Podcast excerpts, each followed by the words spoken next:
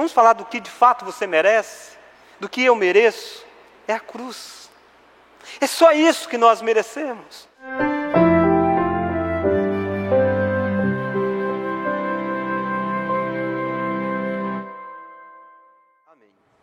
Irmãos, nós estamos numa série de mensagens no livro de Esther.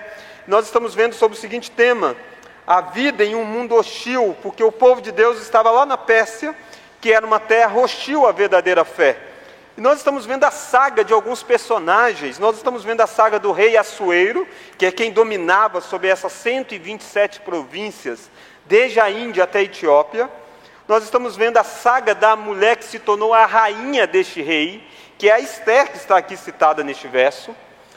E nós estamos vendo a saga envolvendo Mordecai, que é o primo de Esther e, na verdade, o pai adotivo de Esther. E no meio disso tudo tem um homem chamado Amã, que é simplesmente o, o homem mais importante do governo de Assuero. É o principal funcionário daquele governo, é o homem de confiança do rei. E num determinado momento, esse Amã resolveu querer matar o Mordecai, porque o Mordecai não se dobrava diante dele. E não apenas Mordecai, mas matar todos os judeus. Os judeus eram o povo de Deus. Esther é uma judia. Esther faz parte do povo de Deus. Só que ninguém sabe que Esther é judia. Ninguém sabe que Esther faz parte do povo de Deus. Amã não tem a mínima ideia deste fato. O rei não sabe. Mas no meio disso tudo, Amã conseguiu com que o rei desse a ele o anel real. E por causa do anel real, o rei autorizou o Amã a criar uma lei que pudesse matar todos os judeus, inclusive a própria rainha, sem o rei saber que a rainha era judia. É no meio disso tudo que nós chegamos no capítulo de número 7. No capítulo de número 7, Esther está decidida a se identificar Aliás, isso já vem acontecendo desde o capítulo 5. No capítulo 6, ela teve dois jantares já com o rei e com Amã. E nas duas ocasiões ela postergou e ela não anunciou o seu pedido. Mas agora chegou o grande dia, o dia em que ela está diante do rei. E nessa noite nós iremos ver sobre o seguinte tema: vida e morte. Vida e morte. Este título, Vida e Morte, é retirado de um capítulo de um livro de Timothy Cain, é um livro sobre o livro de Esther.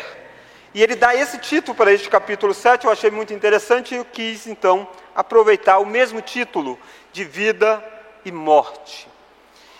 Que é que nós vamos aprender sobre vida e morte?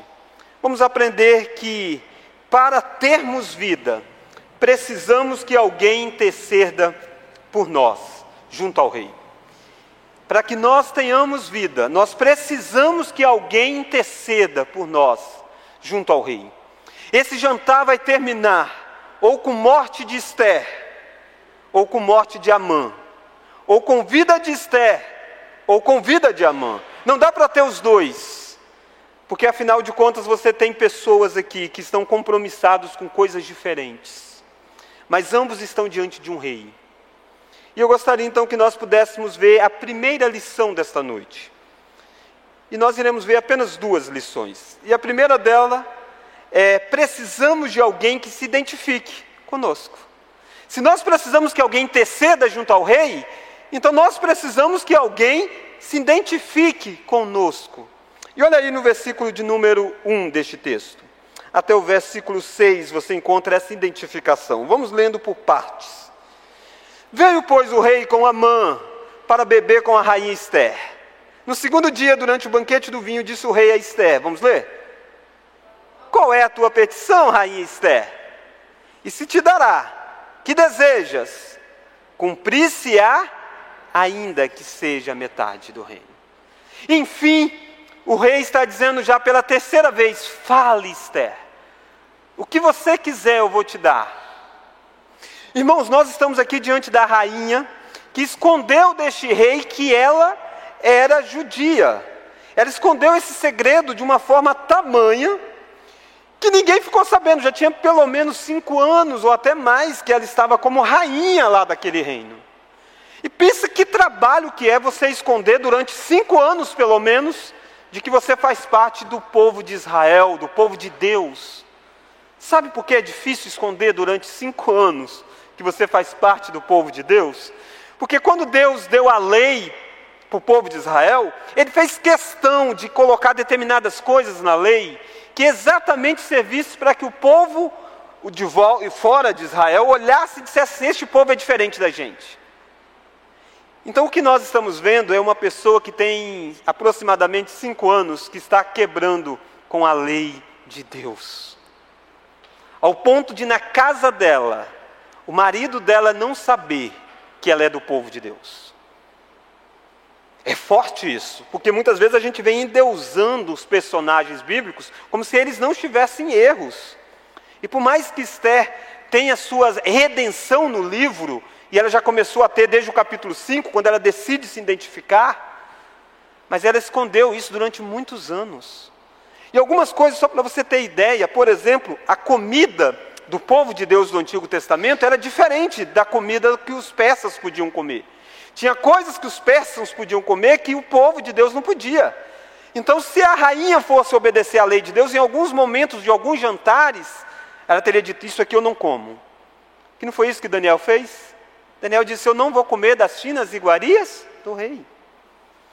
As leis relacionadas com purificação, por exemplo. Já pensou que Esther, durante esses cinco anos, nunca orou publicamente ao Deus dela? Porque se ela orasse, ela teria dito Deus Yahvé, que se identificaria com o Deus de Israel. Sabe que talvez você tenha algum tempo que você está na sua escola e ninguém sabe que você é crente. Talvez tenha algum tempo que você está no seu emprego e ninguém sabe que você é crente. Talvez tenha algum tempo que você convive em um bairro e ninguém sabe que você é crente. Mas mais do que saber se você é crente ou não, há um alerta aqui. É porque é sinal que você está vivendo igual eles. Porque não dá para você viver tanto tempo com alguém sem que essa pessoa perceba qual é a sua fé. Nós estamos diante de uma rainha que escondeu durante tanto tempo, mas que agora, agora, ela resolve se identificar. E resolve se identificar no momento mais difícil do povo de Deus. Não era um momento de facilidade, mas era um momento em que dizer que era do povo de Deus era colocar a cabeça em risco. Era dizer o seguinte: part... eu, já que eu sou do povo de Deus, na data tal que está decretado, eu serei morto. Sabe que às vezes você precisa se identificar que é do povo de Deus, mesmo quando a coisa aperta. É aí que a sua fé precisa aparecer. É aí que as pessoas precisam ver quem você é. E é aí que você precisa tomar posição nós precisamos que alguém interceda pelo rei. Porque se Esther não fizesse, humanamente falando, o povo de Deus estava com o dia condenado para a morte. Sabemos que de outra parte Deus levantaria, mas humanamente, era, o povo de Deus, para continuar vivendo, precisava de um intercessor. E a rainha vai ser a intercessora. O rei vai dizer: pede o que você quiser, ainda que seja metade do reino, e eu vou dar. Olha como que isso está envolvendo o coração dessa mulher. Porque se o coração dessa mulher não estivesse com o povo de Deus, ela poderia ter pedido tantas outras coisas. E com certeza, o rei esperava que talvez Esté pedisse um palácio melhor para ela viver, uma sala melhor no palácio, uma condição melhor, uns servos melhores, pudesse ter algumas regalias que ela não estava tendo. talvez que aumentasse a, alguma ajuda financeira para ela. Afinal de contas, era muito comum isso naqueles dias. As mulheres se entregavam por questões de sustenta, sustento, de aparências. Mas olha o versículo de número 3. Então respondeu a rainha Esté e disse: Irmãos, aqui não é apenas uma questão de escolher uma coisa ou outra, mas é uma questão de se colocar em risco, porque o rei não é muito benevolente. O rei já tinha deposto uma rainha que era Vaxi, porque descontrariou ele. Este rei, segundo Heródoto, Heródoto foi considerado pai até da história, e ele faz um relato de Assueiro, deste mesmo rei, em outro momento da história. E ele diz que este rei tinha um amigo, um, um dos integrantes lá do governo, que ajudava financeiramente o reino, era alguém rico, que doava muitas coisas, sustentava muito o império. E este homem tinha cinco filhos que serviam o exército, que era muito comum também naqueles dias. E esse cara fazia vários eventos para promover este rei Assuero. Um dos eventos, por exemplo, foi fazer uma grande festa e dar uma grande quantidade de dinheiro para uma guerra que o rei tinha saído antes desses episódios aqui. Uma guerra que foi contra a Grécia. Mas um dia aquele homem disse para o rei assim: libere um dos meus filhos do exército, o meu filho mais velho, não deixe ele ir à guerra, libere ele para que eu possa fazer com que o meu nome passe. Sabe o que, que este arçoeiro fez? Este arçoeiro mandou chamar este filho mais velho daquele homem e mandou cortar ele, matar, matou ele, cortando, é, cortando ele em duas partes. E Heródoto diz que ao cortar este homem em duas partes, colocou de um lado e do outro e mandou o exército passar no meio. E disse para o homem: Aí está o seu filho. Esther está diante deste rei. E ela escondeu a, durante muito tempo quem ela era. E agora é hora dela pedir algo para este rei. Você acha que a perna de Esther, de temia ou não? Tremia ou não? Com certeza. E ela vai fazer o pedido.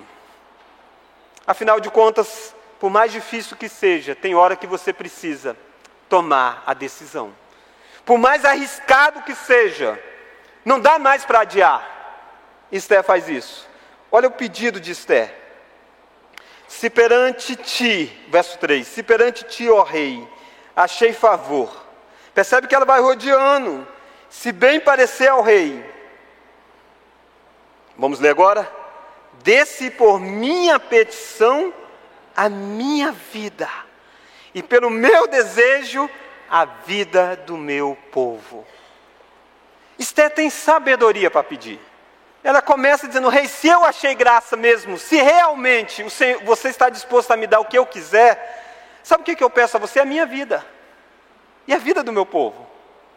Olha o versículo 4: Porque fomos vendidos, eu e o meu povo, para nos destruírem, matarem e aniquilarem de vez.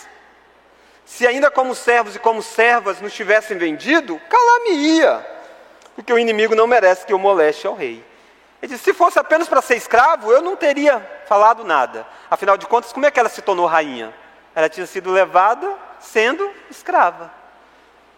Mas ela está dizendo: mas tem uma coisa séria, é a minha vida, rei. A vida minha e do meu povo. Olha como que essa mulher ligou a vida dela com a vida do povo. Até aquele momento, quem estava em risco não era Esther, ninguém sabia que Esther era do povo. Só o povo de Deus estava em risco. Esther estava guardado pelo palácio, pelas tropas. Mas Esther diz assim: a minha vida está em risco, porque a vida do meu povo está em risco. É isso que você precisa entender, que a sua vida e a vida do povo de Deus está interligado. É por isso que Jesus disse assim: que se nós nos tornarmos motivos de tropeço para o povo de Deus, seria melhor que nós pegássemos uma pedra de moinha, amarrássemos numa corda e no pescoço e nos atirássemos para dentro do mar. Porque nós não podemos fazer o povo de Deus tropeçar. Porque a unidade do povo de Deus é muito forte, a identificação. Esté está fazendo este pedido.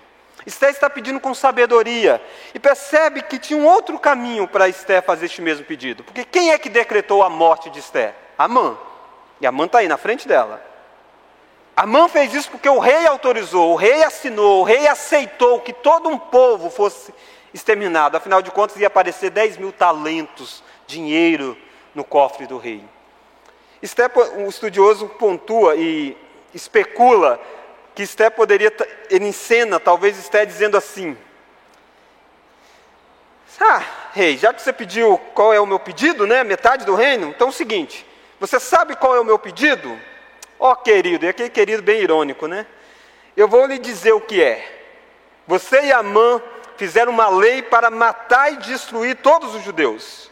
Bem, adivinhe, eu sou judia e agora você vai, com essa lei, fazer com que eu morra. E aí talvez o rei dissesse mas você judia, porque você não me contou? E aí Esther poderia ter respondido, bem, achei que você não tinha interesse, afinal de contas você nunca tem interesse por mim. Você está sempre preocupado com outras coisas. Você nunca nem perguntou que povo eu sou. De qualquer forma, isso não importa agora, porque você já errou. Você já assinou a lei. Foi você quem fez isso para matar os judeus. Tudo isso seria verdade, mas seria imprudente. Você acha que ela respondendo assim para o rei, o que, que aconteceria com ela? Parecido com aquele amigo que foi cortado em duas partes. Ela vai pelo caminho do pedido, ela fala tudo o que é verdade, mas ela primeiro desperta no rei a ideia de injustiça presente. E aí nós precisamos aprender, irmãos, a lidar com as questões da vida, porque muitas vezes nós não temos tato às vezes nós perdemos as coisas pela forma como nós falamos. Esther poderia ter colocado tudo a perder se ela chegasse cheia de direito. Cheia de direito perante Assuero não prevalece. A Vaxi foi mandada embora por causa disso. Mas ela diz: Rei, a minha vida está em risco. E aí então o rei embarcou nisso. Olha lá o versículo seguinte. Então falou o rei Assuero e disse a rainha Esther, vamos ler. Quem é esse? E onde está este? Fazer a mim. Pensa esse jantar. Só quem está no jantar: Esther, Assueiro e Amã. E o rei diz: Quem é que fez isso com você, rainha? Imagina a cara de Amã nessa história toda. É agora que ela vai identificar. Versículo de número 6. Respondeu Esther: O adversário inimigo é este mau Amã então Amã se perturbou perante o rei. Irmãos, que reviravolta na história. Que sabedoria de uma mulher que foi infeliz nas suas decisões até agora. Mas há algumas coisas que estão acontecendo nos bastidores dessa história. Esther, quando decidiu ir diante deste rei, ela tinha dito: junta o povo, peça o povo para interceder, peça o povo para jejuar, e eu vou chegar diante do, do rei. Naturalmente que isso é consequência de tudo isso que estava acontecendo nos bastidores da história. A cada detalhe da palavra de Esther, para tocar o coração daquele rei, foi Deus agindo por detrás de tudo isso. Percebe que o que Esther está fazendo é colocando-se em risco para salvar o povo dela. Por que, que ela faz isso? Porque vida e morte são os únicos caminhos disponíveis ao povo de Deus. E para termos vida, precisamos de alguém que interceda junto ao rei. Nós precisamos de alguém que tenha acesso ao palácio. E sabe quem é que tem o acesso ao palácio para que você tenha vida? Não é Esther, é Jesus. É por isso que o povo de Deus, que estava condenado a perecer eternamente, tem vida espiritual. Não é isso que Jesus disse? Eu sou o caminho, a verdade e a vida. Bíblia diz que aqueles que nascem, nascem mortos espiritualmente em Efésios capítulo 2. E o fato de você ter vida é porque alguém intercedeu junto ao Pai por você. Vida espiritual. O fato dos seus olhos serem abertos para compreender o Evangelho é porque alguém esteve diante do rei, não do rei Assuero, mas do rei criador de todas as coisas, que é Deus. E ele fez uma intercessão por você. É isso que ele fez, por exemplo, em João capítulo 17, quando ele diz: Pai, eu não rogo apenas por estes discípulos aqui, mas por aqueles que vierem a crer em mim. E naquele dia ele estava orando por você. E ele não apenas orou naquele dia, mas hoje ele ainda está junto ao trono de Deus. Hebreus diz que ele é o nosso sumo sacerdote e intercede por nós. Sabe por que Deus não pune você na gravidade que você merece? Porque você tem um intercessor lá no trono intercedendo por você. Mas a grande pergunta é como você reage a isso? Você reage brincando com o intercessor? Ou você reage se quebrantando diante deste intercessor? Precisamos de alguém que se identifique conosco se queremos ser salvos. Louvado seja Deus, porque Esther entendeu que ela precisava se identificar com o povo dela. Intercedeu junto ao rei. Mas eu gostaria de olhar com você a segunda e última lição. Sem o intercessor, o nosso orgulho nos destruirá. Sem o intercessor, o nosso orgulho nos destruirá. Agora vamos olhar para o segundo personagem dessa história, que é o Amã. Olha aí comigo o versículo de número 6. Respondeu Esther: O adversário e inimigo é este mal, Amã. Então Amã se perturbou perante o rei e a rainha. Amã é a personificação do orgulho neste livro. Se você lembrar como surge este personagem na história, ele surge quando de repente o rei resolve promover o Amã ao cargo de segundo no reinado. É um reinado enorme, 127 províncias, da Índia à Etiópia. E este Amã é o personagem de destaque. E todo mundo começa a se dobrar diante de Amã, porque o rei mandou dizendo: tem que se dobrar diante do Amã. Só uma pessoa se recusa, e o nome dessa pessoa é Mordecai. Mas isso incomoda o Amã de tal forma, porque o Amã é orgulhoso. Porque o Amã quer que todo mundo se dobre diante dele. Porque o Amã tem o sonho da vida dele ser reconhecido. Tanto é assim, olha o capítulo 6. Nós vimos na, no domingo passado esse capítulo todo, mas eu quero só chamar a sua atenção para um detalhe do capítulo 6. Olha o capítulo 6.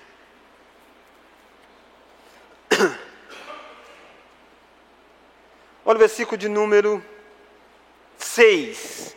Então, então entrou a mão, o rei lhe disse: Olha a pergunta que o rei faz: Que se fará o homem a quem o rei deseja honrar?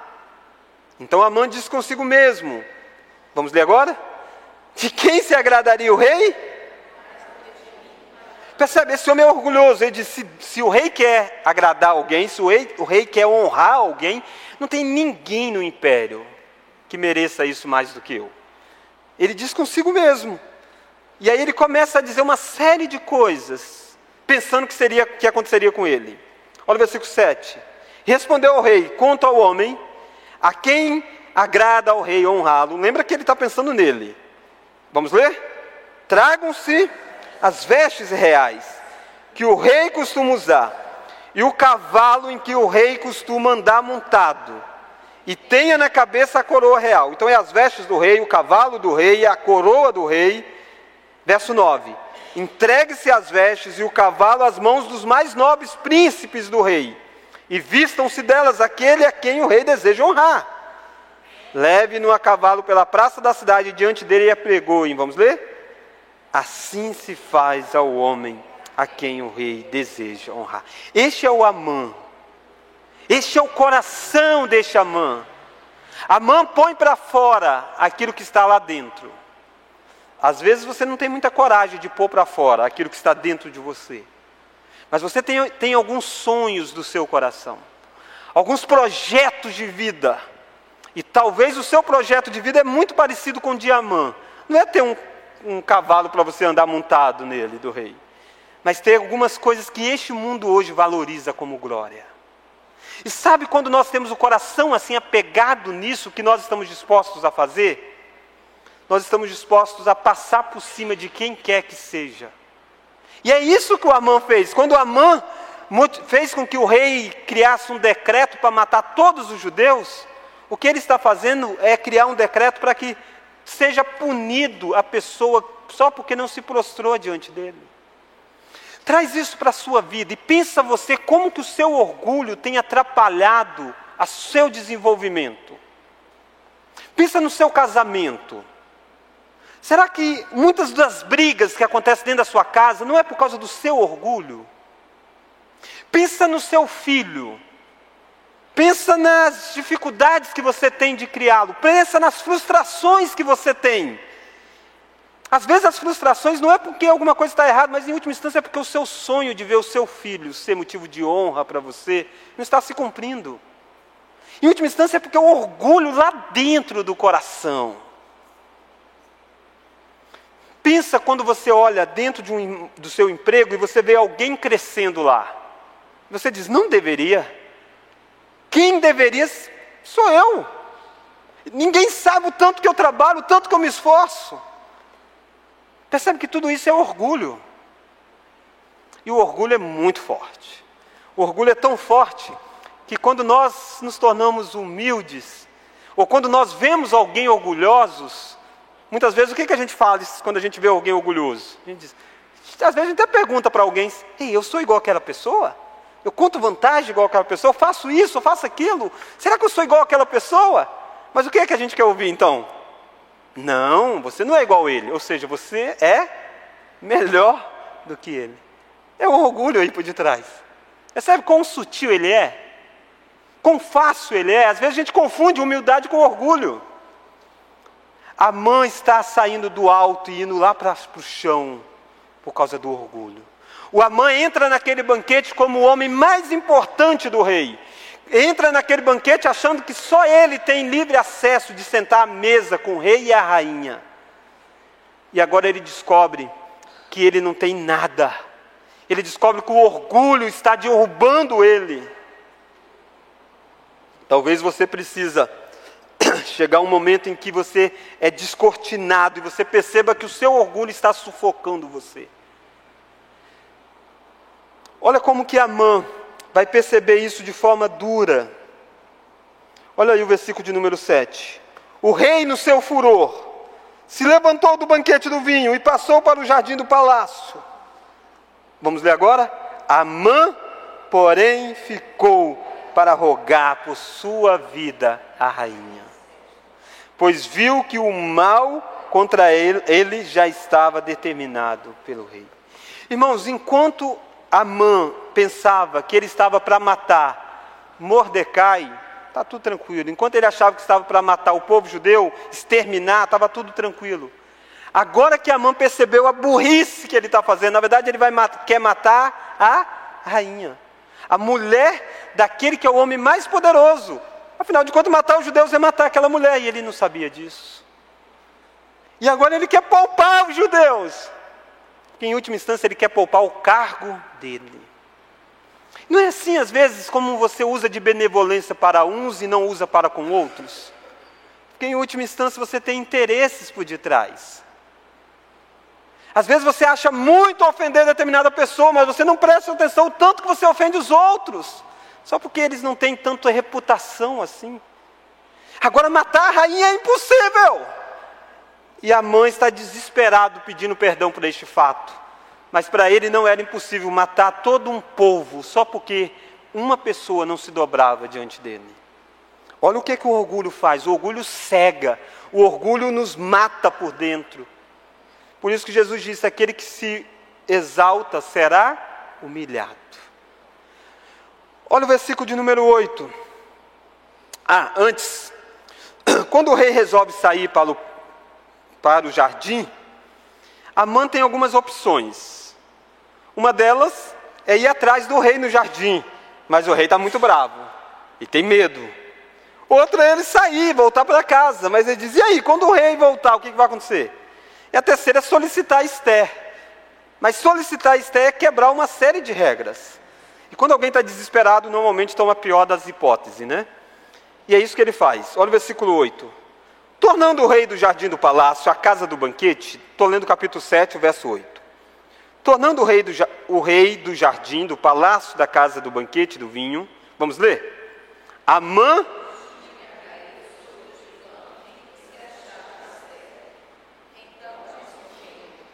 Acaso teria ele querido forçar a rainha perante mim na minha casa? Tendo o rei dito essas palavras, cobriram o rosto de Amã. Percebe o que está acontecendo aqui? A mãe fica e a mãe vai e se joga no divã da rainha, pedindo que ela perdoasse, que ela rogasse pelo rei. Percebe como é que precisa de um intercessor junto ao rei? E ele está dizendo: Rainha, interceda por mim. Mas ele está quebrando todos os protocolos, porque existia a regra de que você não deve jamais chegar perto da rainha sozinho, você não deve nem ficar a, em, em ambientes onde a mulher do rei ou as concubinas do rei ficava só você e elas. Tanto é assim que quem cuidava do harém do rei eram os eunucos. Este homem está tão desesperado que ele se joga no divã. E quando o rei volta e encontra aquele homem jogado no divã, ele diz: ele quer abusar da rainha ainda. Os estudiosos pontuam aqui que provavelmente o rei, não é que o rei achou que ele realmente estava querendo abusar sexualmente da rainha. Ninguém é doido de fazer isso. Mas o rei está encontrando uma bela saída política. Porque pensa você, quando o rei está irado e sai, ele tem um dilema enorme. Não basta ele apenas voltar e dizer, puna Amã. Tá, mas quem deu autoridade para que Amã fizesse aquilo? O rei. E a lei dos medos e peças não se revoga. Condenar Amã é o mesmo que condenar a sua incompetência. Afinal de contas, como que um rei deixa um povo todo morrer por causa de um homem que é orgulhoso? Quando o rei volta, enquanto a mãe jogada, ele diz: Pronto, uma bela saída política. Só eu acusá-lo de quebrar as regras internas do palácio. E ele agora vai ser condenado à morte, sem envolver aqui questão dos judeus. Ele vai ser condenado à morte porque ele se jogou no divã da rainha. E olha o versículo seguinte, versículo 9, sempre tem um arbona na história. Olha o versículo 9. Quando o rei diz isso, o que, que você fez? Eles vão, coloca já, co cobrem o rosto de Amandes, a condenação chegou. Olha o que, que o Abona diz. Então diz Rabona, um dos eunucos que serviu o rei. Que serviu o rei. Vamos ler? Eis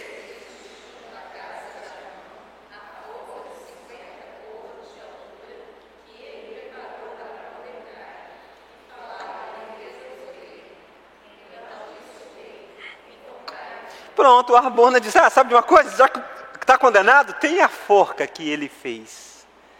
Irmãos, há um dia atrás, esse homem tinha passado a noite coordenando a construção dessa enorme forca para poder matar o Mordecai, o homem que não se dobrava diante dele.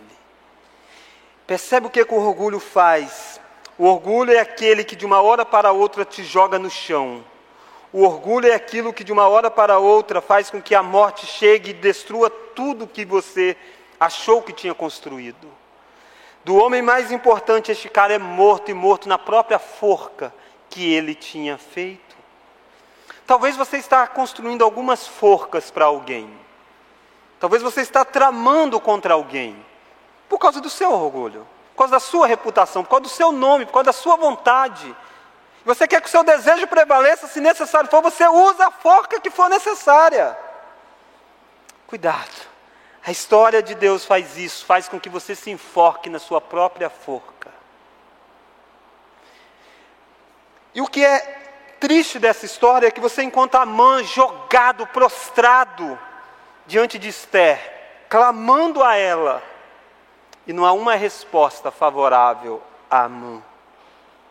A mãe vai morrer porque não tem ninguém que interceda por ele. Sabe que você entra aqui nessa noite talvez cheio do orgulho, talvez trilhando o caminho que a mãe trilhou até agora, vivendo pensando em você, vivendo como se você fosse o centro. E nessa noite você está aqui para ser lembrado que vida ou morte estão diante de você. E a única forma de você se livrar deste orgulho é tendo alguém que interceda por você. Louvado seja Deus, porque nós temos alguém que é maior do que Esther. Alguém que, se você se jogar nessa noite, independente do tanto quanto você foi inimigo dele, nessa noite ele ouve o seu clamor e intercede por você, que é Jesus Cristo. Jesus é um intercessor superior a Esther em vários aspectos. Um deles porque Jesus, Esther arriscou a própria vida para salvar a si mesma e o povo dela. Isso que ela disse ao rei: Salve a minha vida e a vida do meu povo. Jesus entregou a sua própria vida para salvar os inimigos dele. Você não era do povo de Deus quando ele morreu por você. Foi a morte dele que o tornou o povo de Deus. Você era um amã. Você estava jogado pelo seu orgulho. Agora, não diante dos pés de Estés, mas de, dos pés de Jesus Cristo. E ele intercedeu por você. Você percebe a ira que Assuero ficou ao perceber que a mãe queria a morte da esposa dele, da esposa do rei? Como que esse homem ficou irado? Pensa você na ira que o Deus Pai teve quando ouviu a multidão gritando: crucifica o Filho bendito de Deus que é Jesus Cristo. Você que é pai, você tem uma noção disso. A multidão gritou pela morte de Jesus, dizendo: crucifica-o. O pai estava irado, tanto estava irado que o filho teve que dizer: Pai, perdoa-lhes, porque não sabem que faz. E o pai perdoou aqueles que um dia ou outro voltaram a suplicar por, de, por perdão, Porque Pedro um dia esteve, logo 50 dias aproximadamente, depois da morte de Jesus, ele estava pregando uma mensagem e naquele dia tinha pessoas no auditório que tinham crucificado Jesus, que tinham gritado: crucifica-o, que tinha provocado a ira de Deus, que cometeram o maior crime da história, a morte do próprio Deus. E Pedro disse isso para aquela multidão. Pedro diz: Vós o crucificastes, vós o matastes. Pedro fez mais ou menos o que Esté disse: Este é o mau e cruel Amã. Ele diz: Vocês são. Mas Pedro diz, e aí as pessoas começaram a dizer: Tá, e o que eu devo ser, fazer para ser salvo? Aí Pedro diz: Crê e arrependa, confesse, confesse Jesus e Ele vai perdoar você. E naquele dia, três mil se converteram.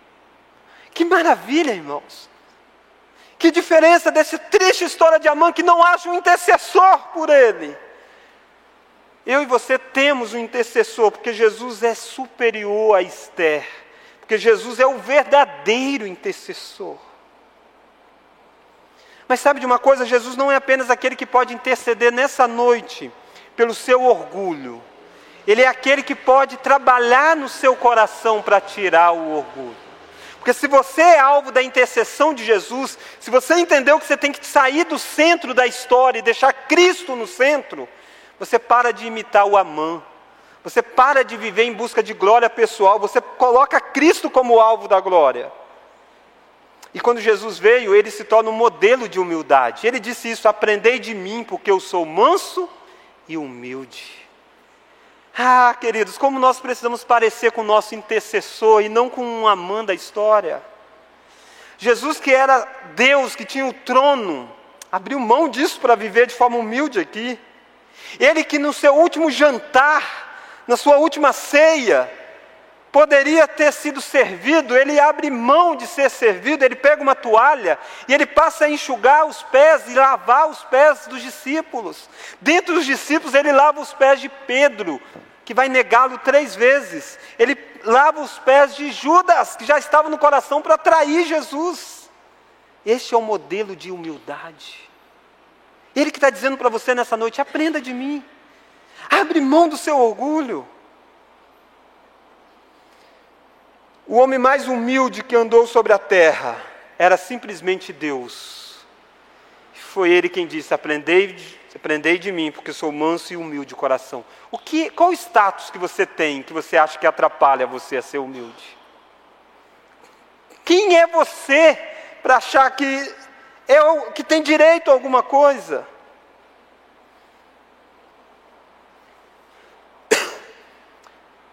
Nosso orgulho, irmãos, só pode ser tratado por Jesus Cristo, porque quando ele é pregado na cruz do Calvário, a Bíblia diz que ele foi pregado e levou sobre si os nossos pecados, para que uma vez que os nossos pecados fossem colocados sobre Cristo, quando ele ressuscitou, a justiça dele fosse colocada sobre nós. De tal forma que você que tem um intercessor, você que está feliz dizendo, pastor, que bom que eu encontrei alguém que intercedesse por mim. Três dias depois, ele não apenas intercedeu por você, mas ele dá justiça a você para que você não seja mais o orgulhoso da história. Para que na cruz você tenha encravado o seu orgulho. Porque a cruz, de certa forma, mata o orgulho. Sabe por quê? Porque quando você olha para sua esposa e você diz que ela não merece ter o marido que ela tem, ou que você merecia uma esposa melhor, ou inverte a situação que você merecia, que ela diz que merecia um esposo melhor. Você está errado, você está trabalhando com meritocracia. E vamos falar então de meritocracia, vamos falar do que de fato você merece, do que eu mereço. É a cruz. É só isso que nós merecemos. O que nós merecemos era ter sido pregado na cruz do Calvário. Quando você acha que você merecia ser curado daquela enfermidade que você não está sendo curado, você diz, eu merecia. Não, queridos, você não merece. O que você merece é a cruz. O que você merece é ser pregado. Quando você acha que você merecia aquela promoção no emprego que você não tem, você não merece. Você merece é a cruz. Eu e você não merecemos é nada. Se nós entendermos isso, imagina o impacto que isso pode causar nos nossos relacionamentos. Imagina o contentamento que isso pode trazer ao seu coração. Imagina a paz de Deus que pode irradiar na sua vida. Afinal de contas, Paulo diz: o que é que você tem recebido? O que você tem que não tens recebido?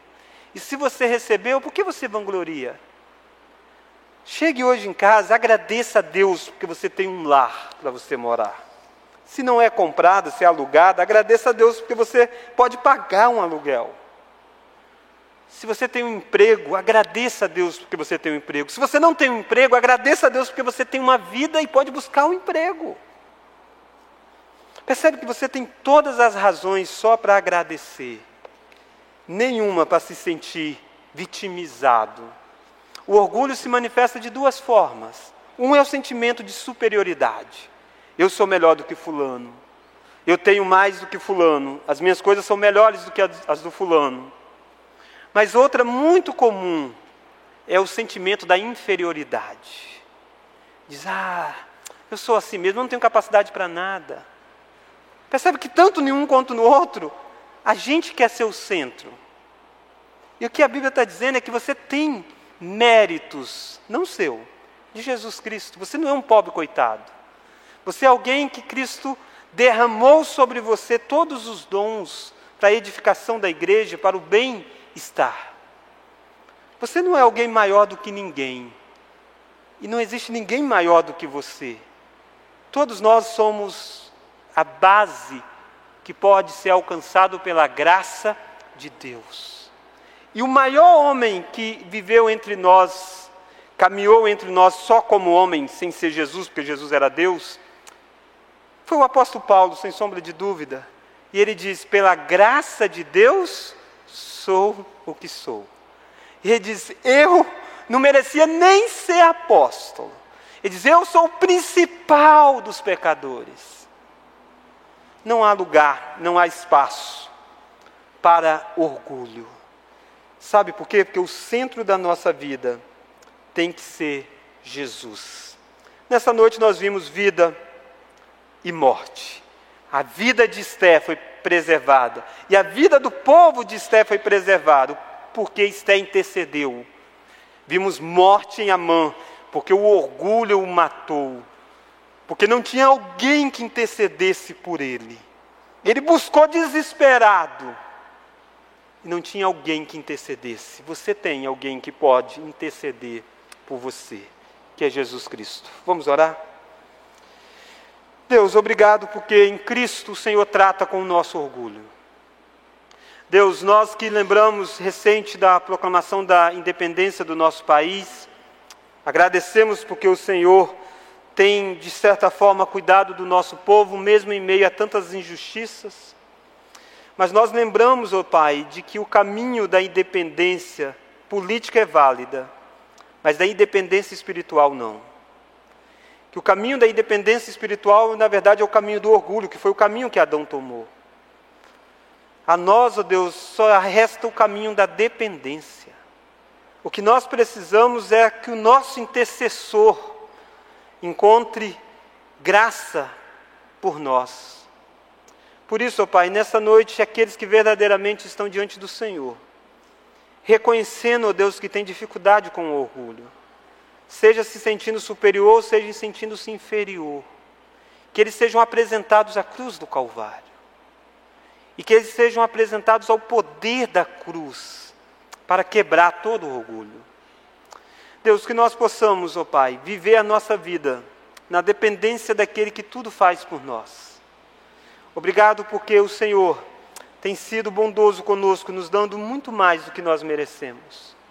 Nos ensine a sermos gratos. Essa oração que nós fazemos em nome de Jesus. Amém.